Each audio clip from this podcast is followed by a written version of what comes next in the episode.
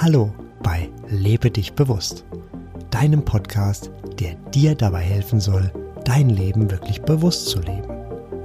Ich bin Sebastian und ich freue mich, dass du den Weg zu mir und meinem Podcast gefunden hast.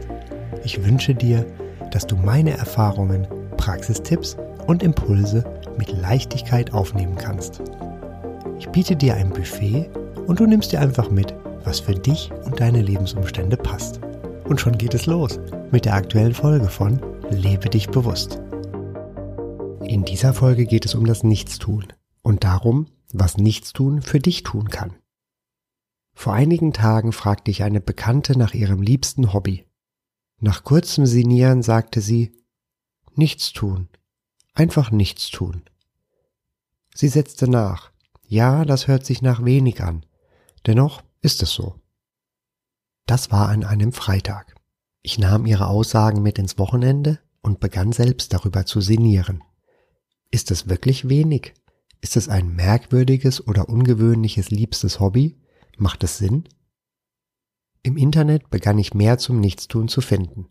Müßiggang, Muße oder Ruhe wird es auch genannt. Auch ein Sprichwort ließ sich finden. Müßiggang ist aller Laster Anfang. Das klingt ja gefährlich. Dennoch war ich mutig und blätterte weiter. Es kam noch härter. Müßiggang macht den Körper krank. Interessant. Wobei too much Quatsch ist und zu viel Müßiggang sicher wirklich krank machen kann. Ich fand heraus, dass der Begriff Muße positiver beschrieben wird. Nun kommen Zitate anstatt von Sprichwörtern. Niemals bin ich weniger müßig als in meinen Mußestunden. Jetzt kommt eine Überraschung. Müßiggang ist allen Geistes Anfang. Wie jetzt? Das hieß doch gerade noch andersrum. Hm. In China gibt es dieses Sprichwort. Einen Tag lang ungestört in Muße zu verleben heißt einen Tag lang unsterblich sein. Dann gibt es noch Muße ist der schönste Besitz von allen. Und zum guten Schluss Muße ist das Kunststück, sich selbst ein angenehmer Gesellschafter zu sein. Wie ist meine Sicht darauf? Nun, beide Seiten haben recht. Wenn ich unter Müßiggang Faulheit, also eine Anstrengungsvermeidung verstehe, dann finde ich ihn wenig hilfreich. Hier spüre ich Widerstand. Wenn ich Müßiggang jedoch mit dem absichtslosen Sein verbinde, finde ich ihn höchst interessant. Hier fehlt jeglicher Widerstand. Eine andere Bekannte brachte für mich noch mehr Licht in mein Müßiggang dunkel. Sie sagt zum liebsten Hobby Nichtstun. Wenn sich jemand bei dem Nichtstun gut fühlt, dann ist es für diese Person ein gutes Hobby. Diesen Denkansatz fand ich interessant. Es geht mal wieder um das gute Gefühl.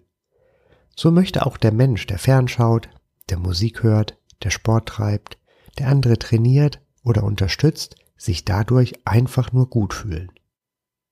Sind Nichtstun, Müßiggang, Muße oder Ruhe nun die ultimativen Abkürzungen? Die aus meiner Sicht wahre ultimative Abkürzung folgt in einer der nächsten Podcast-Folgen. Für mich kann Nichtstun eine gute Abkürzung sein. Wenn Nichtstun eine Ergänzung für den bewusst gelebten und auch aktiven Tag ist, dann fühlt sich Nichtstun für mich gut an. Schlecht fühlt sich für mich ein Tag an, der nur aus reinem Nichtstun besteht. Hier mag ich die Kontraste und too much ist ja bekanntlich Quatsch. Wenn du jetzt intuitiv den Müßiggang für dich wählst und dich dabei gut fühlst, dann ist dieser Müßiggang allen Geistes Anfang. Zudem bist du beim Nichtstun einfach nur im Sein. Schön ist es hier. Das war es also für heute. Mehr Informationen über den Podcast findest du auf meiner Website lebe-dich-bewusst.de alles zusammengeschrieben. Bis zum nächsten Mal wünsche ich dir eine wunderbare Zeit und sage Tschüss, dein Sebastian.